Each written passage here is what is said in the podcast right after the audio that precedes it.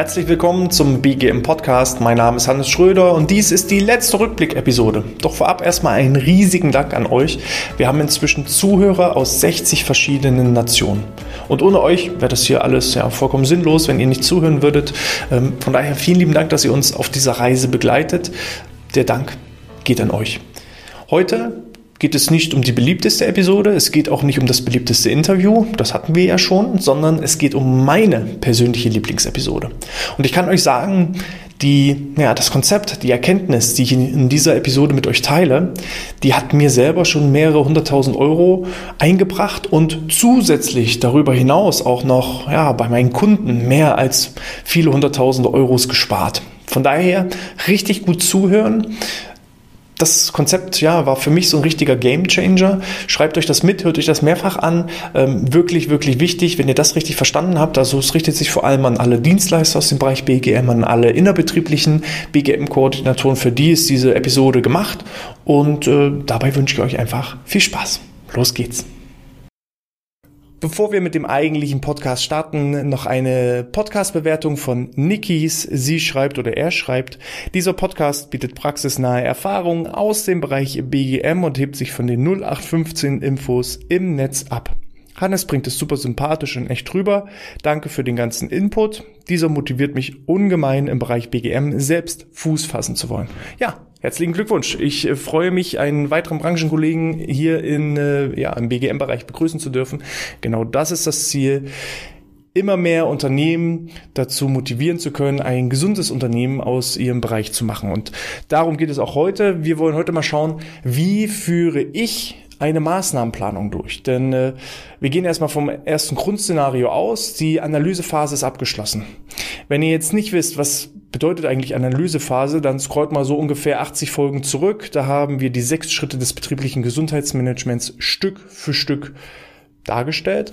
Und äh, ja, zu einer erfolgreichen Analysephase gehört unter anderem eine Mitarbeiterbefragung, die Analyse der psychischen Gefährdungsbeurteilung, der physischen Gefährdungsbeurteilung, Tätigkeitsbeschreibung, Gespräche mit Schnittstellen wie den Fachkräften, Führungskräften, mit dem Betriebsrat, mit dem Datenschutzbeauftragten. Dann natürlich auch der Arbeitskreis Gesundheit, dass da die Informationen und Erfahrungen mit einfließen es kann mit vereinzelten Mitarbeitern auch selber mal gesprochen werden, wo die Belastungen denn konkret liegen. Man kann Kontaktaufbau mit Krankenkassen ähm, betreiben, um beispielsweise einen eigenen firmeninternen äh, Gesundheitsbericht erstellt zu bekommen. Und all diese Daten fließen jetzt zusammen. Jetzt sitzt man vor einem riesigen Berg an Daten und weiß gar nicht, wo fange ich denn jetzt konkret an. Mein Tipp ist es als erstes, sich so übergeordnete Schwerpunkte zu bilden. Es kann sein, dass man sagt, der Schwerpunkt liegt im Bereich Muskel-Skeletterkrankung, der Schwerpunkt liegt im Bereich Unternehmenskommunikation, der Schwerpunkt liegt vielleicht im Bereich Führungskräfteverhältnis, also das Verhältnis zwischen Führungskraft und unterstellten Mitarbeitern. Und äh, das ist erstmal so, dass ihr schaut, wo sind denn so die großen Goldstücke, wo sind denn die großen Probleme. Es kann beispielsweise auch sein, dass ihr sagt, eine bestimmte Abteilung, ein bestimmter Bereich, der sticht von den Krankenstatistiken massiv heraus. Und dann müsst ihr Detektivarbeit betreiben. Wo denn genau da der Schuh drückt, ist es beispielsweise eher eine statische Arbeitsweise, die dann eben zu Muskelskeletterkrankungen führt. Und jetzt, das ist so dieser große Change Point, ja, dieser, dieser große Wechsel, der eben auch mein Ziel ist, in den Unternehmen durchzuführen. Die meisten Unternehmen, die betriebliches Gesundheitsmanagement anbieten, hoffen so auf den heiligen Kral, auf die eierlegende Wollmilchsau der BGM-Maßnahme. Das heißt, ich biete jetzt einen Rückenkurs an und alle Mitarbeiter finden das total toll, beteiligen sich an diesem Rückenkurs und dieser eine Rückenkurs wird der Riesenerfolg ich kann euch den Zahn ziehen. Ich habe es viele Jahre lang versucht. Es bringt nichts, Leuten Maßnahmen aufzuzwingen, die weder ihren Bedürfnissen entsprechen, äh, ihren eigenen Bedürfnissen entsprechen, noch ähm, den Bedarf decken. Sondern ihr müsst individuell, theoretisch jeden einzelnen Mitarbeiter betrachten und schauen, auf welchem Punkt einer gewissen Matrix befindet er sich. Und diese Matrix möchte ich euch heute, ich hoffe, sehr bildhaft erklären für diejenigen, die den Podcast hören die haben jetzt nicht äh, das entsprechende, die entsprechende Matrix vor sich, so wie ich es äh, beim YouTube-Video habe. Das heißt, wenn ihr mich im Podcast nicht versteht, hier die Empfehlung, schaut auf YouTube nochmal das Video an. Da habe ich die Matrix so ein bisschen am, ja, am Flipchart beziehungsweise an der, an unserer Wall, Paint Wall aufgezeigt. So, also wir haben zwei Achsen. Ihr müsst euch das vorstellen. Ihr habt eine Senkrechtachse, ihr habt eine Waagerechtachse und ähm, der erste wichtige Punkt ist es, einen Schwerpunkt rauszusuchen. Ich habe mich jetzt einfach mal für den Schwerpunkt Muskel-Skeletterkrankungen entschieden, weil das ja, laut Krankenstatistiken mit das größte Problem ist in den Unternehmen. Und von daher ähm, könnt ihr diese Matrix eigentlich auch vielleicht schon direkt für euer eigenes Unternehmen übertragen. Auf der Senkrechtachse habe ich jetzt einfach mal die Achse als Tätigkeitsanalyse bezeichnet. Die Tätigkeiten können ganz unterschiedlich sein. Es gibt da auch keine festen Punkte, was ist ganz niedrig und was ist ganz hoch. Und da gibt es auch keine Bewertung, sondern ich habe auf meiner Tätigkeitsachse lediglich zwei Punkte draufgeschrieben. Ganz unten sind die statischen Berufe oder die statischen Berufsausführungen und ganz oben sind eher dynamische Arbeitstätigkeiten. Was könnte man im Bereich statisch auch wirklich mit reinzählen? Der klassische Büroarbeitsplatz ist eher ein statischer Tätigkeitsablauf. Das heißt, ich bewege mich relativ wenig, ich sitze auf meinem Stuhl und ähm, bin in der Haltung sehr eingeschränkt, habe also eher ja eine, eine Dauerbelastung, weil ich nicht diese Abwechslung habe. Im Vergleich dazu ist ein dynamischer Beruf, ähm, wenn man mal so den Kontrast dazu nimmt, zum Beispiel ein Labormitarbeiter. Ein Labormitarbeiter, der sitzt mal trägt Daten ein, dann äh, untersucht er mal wieder Dinge, läuft von A nach B, ähm, ist vielleicht auch viel im Werk unterwegs. Also rein aus gesundheitlicher Betrachtung ist der Labormitarbeiter aufgrund der abwechselnden Tätigkeit zwischen sitzender und stehender Tätigkeit äh, deutlich besser dran und hat nicht so diese Dauerbelastung, diese dauerhaften ja, Zwangshaltung. Genauso äh, könnte auch ein Fließbandmitarbeiter in der Produktion als eher statisch bezeichnet werden, der immer wieder ein und dieselbe Handlungsbewegung durchführt, dass es eben auch, was, was die Fehlbe oder die Dauerbelastung angeht, eher, naja, nicht, nicht, nicht günstig für die, für die Gesundheit. So.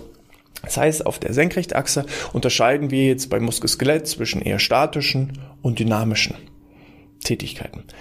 Wenn man jetzt nicht den Schwerpunkt Muskel-Skeletterkrankungen hätte, sondern im Vergleich dazu, ich sage jetzt mal Stressbelastung, dann könnte diese Tätigkeitsanalyse, also diese Skala von niedrig bis hoch, ähm, zum Beispiel sein, habe ich Führungsverantwortung oder habe ich keine Führungsverantwortung? Habe ich äh, Dauerstress oder habe ich gelegentlichen Stress? Also da müsst ihr einfach mal selber schauen, was unterscheidet denn die einzelnen Mitarbeiter äh, hinsichtlich ihrer Tätigkeit, ihrer, ihrer Arbeitsaufgaben und äh, wie wirkt sich das auf den eigentlichen Schwerpunkt aus? Wie kann man das so ein bisschen untergliedern? So, das heißt, wir haben jetzt die senkrechte Achse, im Fall der Muskel-Skeletterkrankung ganz unten die statischen, dann äh, ganz oben die dynamischen und dazwischen haben wir noch so eine Ebene, die, naja, schwierig einzukategorisieren ist, wo beispielsweise sehr, sehr lange Zwangshaltungen eintreffen, aber ab und zu auch mal eine Dynamik mit drin ist. So, dann haben wir die Waagerechtachse und die ist bei mir fast immer gleich, denn äh, da schreibe ich das eigentliche Gesundheitsbewusstsein auf. Es gibt Mitarbeiter, wenn wir jetzt mal bei Muskel-Skeletterkrankungen sind. Ein Mitarbeiter hat vielleicht eine Rückenfehlstellung, hat aber keine Schmerzen und ist sich dessen entsprechend noch nicht bewusst, weil er noch keine Schmerzen hat. Das heißt, der Mitarbeiter hat ein, und die Mitarbeiter oder die Mitarbeiterin hat ein Problem, ist sich dessen aber noch gar nicht bewusst und äh, sucht entsprechend noch gar nicht nach einer Lösung. Wenn aber das Problem dann tatsächlich in das Bewusstsein auftaucht, dann ist es leider schon häufig zu spät. So, das heißt, das Gesundheitsbewusstsein ist bei diesem Mitarbeiter oder dieser Mitarbeiterin eher gegen Null, was jetzt die Muskel-Skeletterkrankung angeht, weil noch kein tatsächlich spürbares Problem entstanden ist. Dann gibt es vielleicht Mitarbeiter B, der schon merkt, dass der Rücken zwickt, aber ihm fehlt einfach die Lösung, der Lösungsansatz. Er weiß nicht, was kann er für sich tun. Er hat vielleicht auch schlechte negative Erfahrungen mit solchen Dingen wie Sport- und Bewegungskursen gemacht, weil er in der neunten Klasse oder sie in der neunten Klasse das letzte Mal ähm, Sport getrieben hat und äh, da auch eine schlechte Note bekommen hat. Das heißt, es ist schon ein Problembewusstsein da, aber die Lösungen, die angeboten werden in Form eines Bewegungs- und Rückenkurses, ist noch nicht die Wunsch Maßnahme, weil einfach noch nicht die Motivation und der Zweck und der Sinn dahinter erkannt wurde, weil vielleicht auch negative Erfahrungen dahinter stecken. Und dann haben wir Gesundheitsbewusstsein Mitarbeiter oder Mitarbeiterin C, die ein klares Gesundheitsbewusstsein hat, die sich klar darüber ist, was sind meine Ziele, was sind meine Probleme, wie löse ich die Probleme und äh, wie gehe ich das Ganze an. Das heißt, diejenigen, die vielleicht sehr statisch arbeiten, der klassische Büroarbeiter mit einem sehr, sehr hohen Gesundheitsbewusstsein, der auch vielleicht auch schon in seiner Freizeit regelmäßig Sport treibt, den würde ich jetzt mit einer Maßnahme wie einem Rückenschulkurs tatsächlich erreichen. Da sieht man aber, wenn man jetzt mal so die Matrix betrachtet, das ist nur ein ganz, ganz kleiner Punkt. Ja, für diejenigen, die das nur hören, ja, wir haben jetzt hier so neun Felder unterteilt in statisch, dynamisch und in mittleren, also so ab und an mal ein bisschen dynamisch und Gesundheitsbewusstsein gar nicht, mittel und stark. So, und das ergibt insgesamt eine neuner Matrix, also neun verschiedene Felder. Und nur in einem Feld würde jetzt beispielsweise das Thema Rückenkurs gut passen. Weil, wenn wir jetzt mal von den sehr dynamischen, sehr aktiven Mitarbeitern ausgehen, nehme ich mal als Beispiel Pflegekräfte oder auch äh, Mitarbeiter in, im Baugewerbe, die schwere körperliche Arbeit vollziehen und den ganzen Tag eben in der Bewegung sind. Wenn ihr denen einen Rückenkurs anbietet, dann kommt genau folgendes Argument, ja, ich bewege mich ja schon den ganzen Tag. Und sie haben ja auch in gewisser Art und Weise recht. Sie bewegen sich den ganzen Tag und auch im Vergleich zu anderen Kolleginnen und Kollegen ist die Bewegung viel, viel intensiver und aktiver. Aber es entstehen natürlich trotzdem Fehlbelastungen oder ja, Zwangshaltungen, die eben nicht den ganzheitlichen Körper dann entsprechend belasten, sondern nur bestimmte Muskelgruppen werden belastet. Das heißt, dieser Mitarbeiter, für den wäre vielleicht auch der klassische Rückenkurs nicht, sondern man müsste eben genau schauen, welche Belastung hat er den ganzen Tag und welche Ausgleichsbelastungen müssten für ihn geschaffen werden. Für ihn wäre vielleicht so eine individuelle, aktive Pause oder vielleicht auch mal so ein bisschen Gegenteil, eher so eine entspannte Pause. Das heißt, wenn ich immer wieder in Zwangshaltung bin, in schwerer körperlicher Tätigkeit bin, dann sind natürlich auch meine Muskeln immer in Aktivität und in Anspannung und dann hilft dem Mitarbeiter vielleicht auch der Gegenpol. Also die Entspannung reinzubringen mit Faszienkursen oder oder oder. Ihr müsst da natürlich schauen, äh, wie bezeichnet ihr das Ganze, weil ein Faszienkurs wird bei dem bei einer Mitarbeiterin oder Mitarbeiter im Baugewerbe eher nicht so gut ankommen. Pflegekraft könnte schon wieder super funktionieren. So, das heißt, wir haben jetzt hier sehr dynamische, äh, mit hohem Gesundheitsbewusstsein, da könnte man eben eher das Gegenteil nehmen, eher ruhigere Bewegungsangebote, um äh, eben entsprechend den Ausgleich zu, zu, zu schaffen. Kommen wir mal zu denen, die gar kein Gesundheitsbewusstsein haben. Diejenigen, die statisch arbeiten und kein Gesundheitsbewusstsein haben. Die haben häufig äh, ja nicht so diesen Bewegungsdrang und die muss man einfach mit Maßnahmen bekommen, die sehr, sehr unterschwellig sind, die sehr, sehr einfach sind, die wenig ja, Hürden bieten. Beispielsweise funktioniert so eine Art Screening-Verfahren mit diesen Mitarbeitern sehr, sehr gut. Man könnte also jetzt beispielsweise ein, ein Rückenscreening anbieten für diese Mitarbeiter, dass man sagt, okay, du hast zwar vielleicht noch keine Probleme, aber wir wollen einfach mal schauen, ob denn der Rücken auch wirklich äh, noch gesund ist, ob es da irgendwelche Fehlstellungen gibt und es tut überhaupt nicht weh, dauert bloß fünf Minuten, findet direkt an deinem Arbeitsplatz statt und ähm, kostet dich nichts. Und dann sagt der Mitarbeiter, okay, dann mache ich das einfach mal, klingt interessant. Ich will ja vielleicht auch bestätigt bekommen, dass ich nichts habe. Das ist ja auch so ein innerliches Bedürfnis der Sicherheit. Und wenn dann dieser Mitarbeiter auf einmal auf dem Papier schwarz auf weiß gezeigt bekommt, dass er zwar noch keine Schmerzen hat, aber schon gegebenenfalls ähm, gewisse Auffälligkeiten vorhanden sind, dann übernehmen wir immer so als Expertenteam so eine Art Arztposition, dass wir ihm sagen, okay, guck mal, hier sind schon gewisse Auffälligkeiten vorhanden, mach mal folgende Übungen als Ausgleich und dann kannst du noch ein, zwei Dehnungsübungen mit reinnehmen und dann führt er es optimalerweise auch für sich durch oder wird zumindest von uns motiviert, immer wieder mal solche Übungen durchzuführen. Und das Ergebnis ist, dass er merkt, okay, ich hatte zwar vorher vielleicht keine Probleme, keine exorbitanten Schmerzen, aber ich merke irgendwie läuft das runter und es runter und es ist deutlich, deutlich besser. Und so haben wir ihn von null Gesundheitsbewusstsein zu ein bisschen Gesundheitsbewusstsein bekommen. Gleichzeitig konnte eben ähm, beispielsweise unser Expertenteam schon ein ge gewisses Vertrauensverhältnis aufbauen und ähm, man kann demjenigen eben auch Handlungsempfehlungen geben, dass man sagt, Mensch, dann lass uns doch einmal die Woche so eine kleine bewegte Pause gemeinsam durchführen und dann machen wir, zeige ich dir noch mehr Übungen und äh, so arbeiten wir Stück für Stück einfach weiter daran, dass du weiter dich gut fühlst und gesund bist. Für diejenigen, die ein bisschen Gesundheitsbewusstsein haben, funktionieren aus meiner Erfahrung immer Vorträge ganz gut, weil auch ein Vortrag zum Thema gesunder Rücken der tut erstmal nicht weh. Da gehe ich erstmal hin. Ich gehe da nur hin, wenn ich mich für das Thema irgendwie interessiere, weil ich merke ja, okay, mein Rücken zwickt, aber ich habe noch keine richtige Lösung. Vielleicht wird mir im Rahmen des Vortrages ähm, die ein oder andere Lösung präsentiert. Und äh, diese Lösung werden dann eben auch präsentiert und so merkt er, okay, regelmäßige Bewegungen und zwei, drei Übungen am Tag, das würde mir extrem helfen, um meinen Rücken gesund zu halten. Und so schaffen wir auch bei demjenigen, der ein bisschen Gesundheitsbewusstsein hat, ein größeres Gesundheitsbewusstsein.